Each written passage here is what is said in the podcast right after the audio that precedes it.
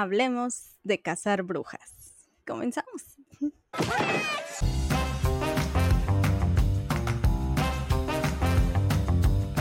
Esto es cada día más tonta. Yo soy Bren Molina y hoy vamos a platicar de la cultura de la cancelación.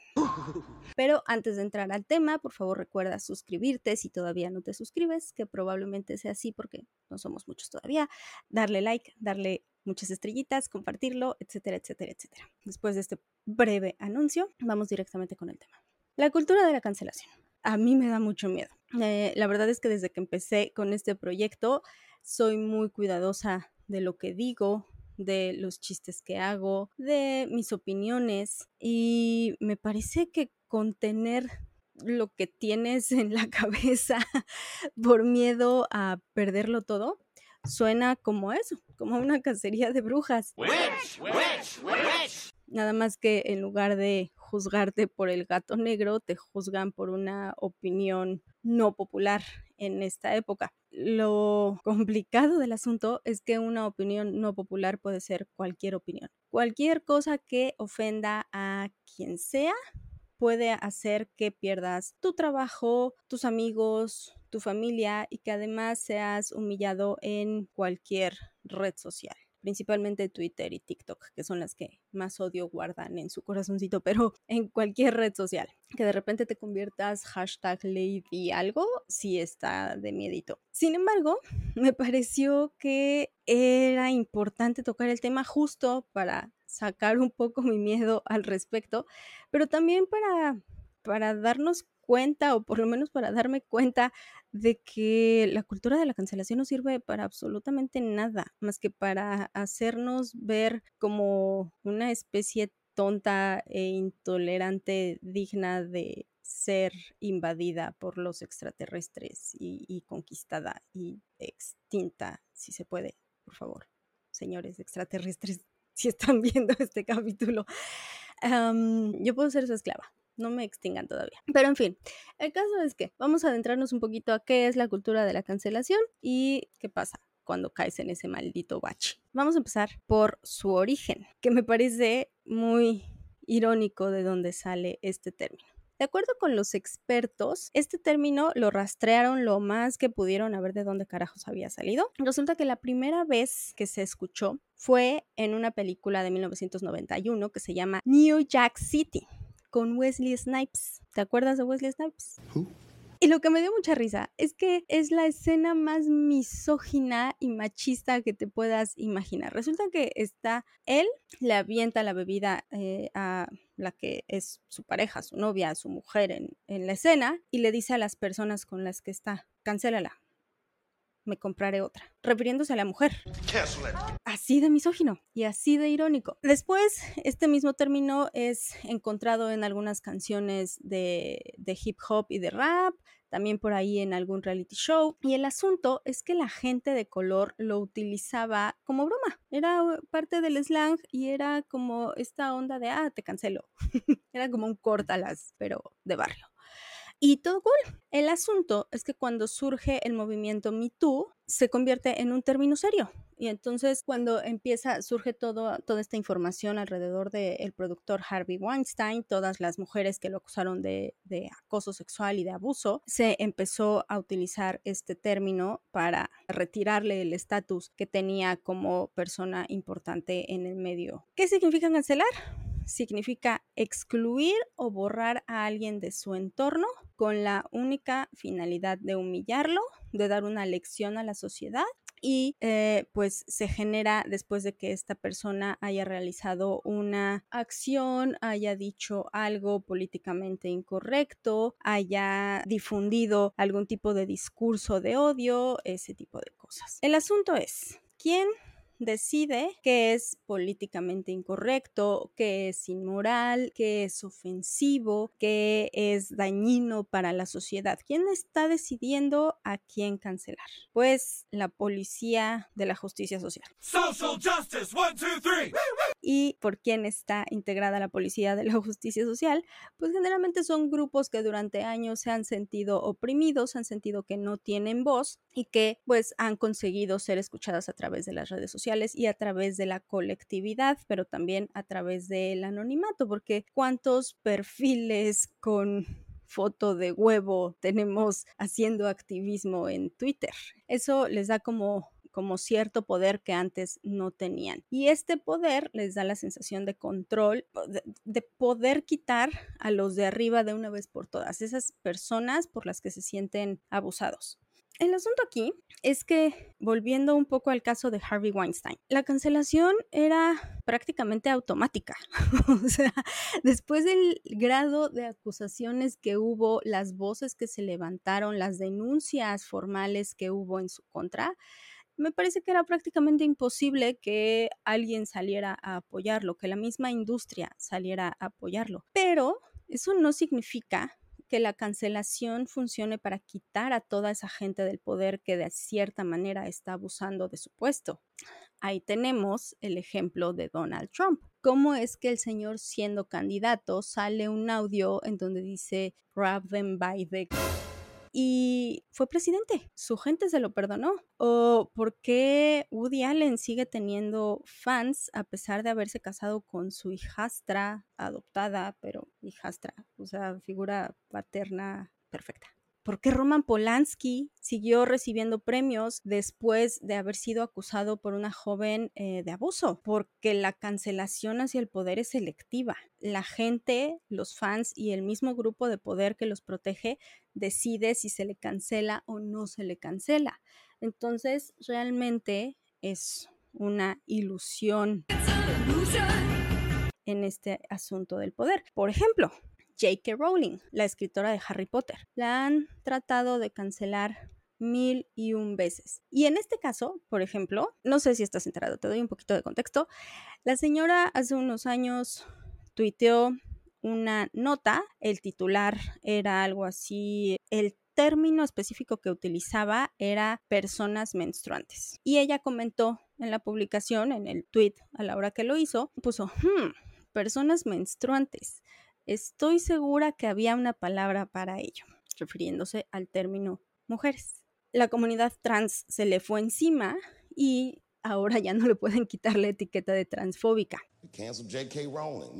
De alguna manera nos están metiendo miedo para opinar y para decir lo que realmente pensamos. Y de nuevo, no significa que uno sea transfóbico, tanto que la señora se desvivió por disculparse, explicó que ella ha trabajado durante muchos años con, eh, eh, colaborando con la comunidad trans y los ha ayudado y los entiende y escribió una carta en su sitio, escribió mil tweets hasta que se rindió porque no la bajaron de transfóbica. El punto es que a ella la han tratado de cancelar mil veces y no lo han logrado e incluso ahora con el videojuego, el videojuego le fue increíble. Do you know J.K. Rowling has more money than the Queen? Aún a pesar de que hubo toda una campaña en su contra y mucha gente estaba diciendo prácticamente que si jugabas el videojuego de Harry Potter eras un asesino de personas trans. Y, no tiene sentido, la verdad. ¿Por qué a ella no pudieron cancelarla o no han podido cancelarla? Bueno, pues porque uno no tiene sentido el motivo por el que la quieren cancelar. La señora tiene una opinión y deberíamos de respetar esa opinión, deberíamos de respetar otras opiniones aunque no suenen igual a las de nosotros, aunque no sean similares a las de nosotros, porque de eso se trata estar en una comunidad y trabajar en sociedad y construir para que todos estemos bien, no nada más un grupo minoritario. El asunto con esta onda de la cancelación es que como no pueden callar a todos los de arriba, pues la gente lo ha tomado como un pretexto para callar a los de abajo. Fácilmente puedes cancelar a tu vecino, puedes cancelar a tu compañera, compañero de trabajo que no te simpatiza, puedes cancelar a un desconocido, puedes cancelar a tus profesores de la universidad. Y cancelar no es un término que se quede en las redes sociales, es gente que perdió trabajos, gente que perdió a sus amigos, gente que perdió a su familia, gente que, perdió, que perdió la confianza de su gremio, nada más por opinar diferente. Y si no me crees, en Estados Unidos ha habido muchísimos casos en universidades en donde han corrido a los profesores porque en alguna clase se atrevieron a decir algo que retó el pensamiento de los alumnos. Y es que ese es el asunto. Son universidades, están hechas para retarte, para que crezcas, para que pienses distinto, para que escuches otros puntos de vista. Desde ahí construyes el tuyo. El asunto es que los jóvenes de hoy no están dispuestos a escuchar otras opiniones y prefieren cerrar un campus completo cuando les dicen que va a ir un representante del Partido Republicano porque los ofende sin siquiera haberlo escuchado y porque les detona emociones negativas como ansiedad y depresión. Y aquí voy a hacer un paréntesis que yo espero que no sea muy grande. Últimamente se ha utilizado mucho esto, ¿no? Eh, como pretexto de es que su opinión me detona ansiedad. Esta palabra detonante es un término que utilizan a nivel médico los psicólogos para referirse a los factores externos que despiertan tu trastorno de estrés postraumático.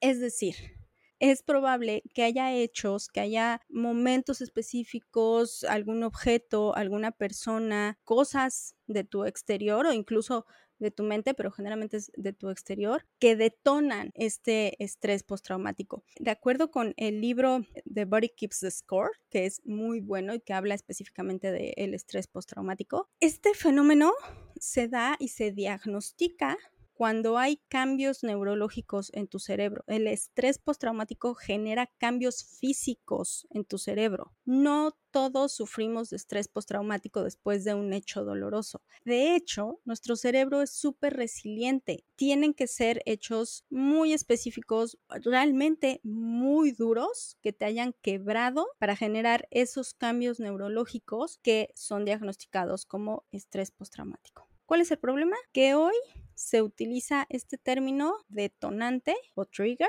como cualquier cosa. Cualquier cosa que te ofenda, que no te guste cómo suena, es detonante y entonces te hace sentir mal y te deprime y te enoja y no quieres sentir esas emociones, entonces mejor cancelemos a la persona o ni siquiera escuchemos a la persona que piensa diferente.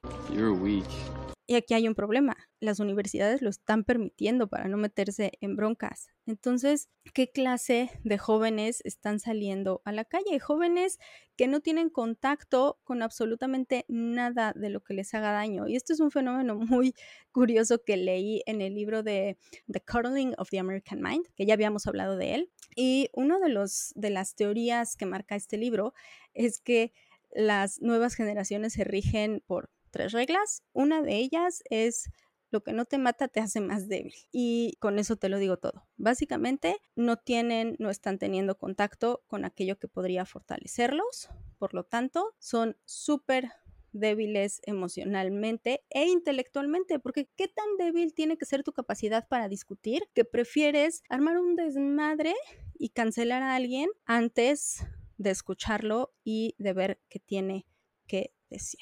Y lo mismo pasa con el sentido del humor, ¿eh? Yo estoy de acuerdo que hay comediantes muy malos, hay chistes muy malos y hay chistes muy fuera de lugar. Eso no significa que haya que callar a la gente. Eso significa que puedes no reírte, darte la media vuelta e irte. Nada más, porque nos han vendido un mundo con libertad de expresión. Y este tipo de actitudes lo único que hacen es demostrarnos que una sociedad que se dice tolerante y que está buscando tolerancia, porque todo este tipo de movimientos se han generado porque lo que querían era tolerancia, que hubiera tolerancia hacia preferencias distintas y hasta hacia eh, identificaciones de género distintas. Y el asunto es que lo logran o lo, lo, están empujando hasta el otro extremo, hasta el extremo en el que no se pueden hacer chistes, no te puedes reír de absolutamente nada que sea políticamente incorrecto y creo que la cosa no va por ahí. Porque si lo piensas bien, el humor es un sistema de nuestro cerebro para, para sobrellevar las cosas, para que no todo sea una tragedia. No somos budistas. Los budistas dicen que todo es una tragedia. Y sí, o sea, sí. Pero ¿cómo enfrentas esa tragedia? Con sentido del humor. Nos reímos de las cosas que nos pasan y de las cosas que nos rodean y de las cosas que vemos, porque de otra manera la vida sería miserable. Y algunos tenemos un humor mucho más negro que otros. No veo yo lo malo en eso. Simplemente no te rías de mi chiste. No trates de borrarme y de acabar con mi vida. Porque algo que dije te pareció ofensivo, cuando probablemente ni siquiera estaba hablando de ti. Te quedó el saco y punto. Entonces, ¿sirve la cultura de la cancelación? Por supuesto que no. Los expertos dicen que la persona que es cancelada probablemente ni siquiera aprendió la lección, reacciona por miedo, se disculpa por miedo, por querer recuperar un poco de lo que ve que está perdiendo, pero en el fondo sus pensamientos, sus ideales, su humor, su, su manera de ver el mundo no va a cambiar así de radicalmente. Las personas no cambiamos así. Es, es mucho más profundo y es un trabajo de mucho más de introspección que de la influencia que puedan tener sobre mí esas personas que me están atacando en redes sociales y que me están haciendo la vida miserable. Por el contrario, me van a generar un resentimiento hacia su movimiento y hacia sus creencias. Sobre todo si no hice algo incorrecto y simplemente me están cancelando por pensar diferente, por decir cosas que la mayoría piensa, pero nadie dice por miedo. Por otro lado, no funciona porque una de las maneras en las que la mente humana evoluciona es justamente escuchando otras ideas, replanteando las propias y rompiendo paradigmas. Si sigues escuchando todo el tiempo solo lo que tú crees que está bien, entonces nunca vas a crecer, nunca vas a entender de qué se trata la vida. Es mucho más que el yo siempre estoy bien. Y por último, yo creo que la cultura de la cancelación es el equivalente a pegarle a tu perro. Te obedece porque te tiene miedo, no porque te respete y mucho menos porque le agrades. Entonces, dejemos de tenerle miedo a decir lo que pensamos y dejemos de callar a los que no piensan igual que nosotros. Ándenles, please.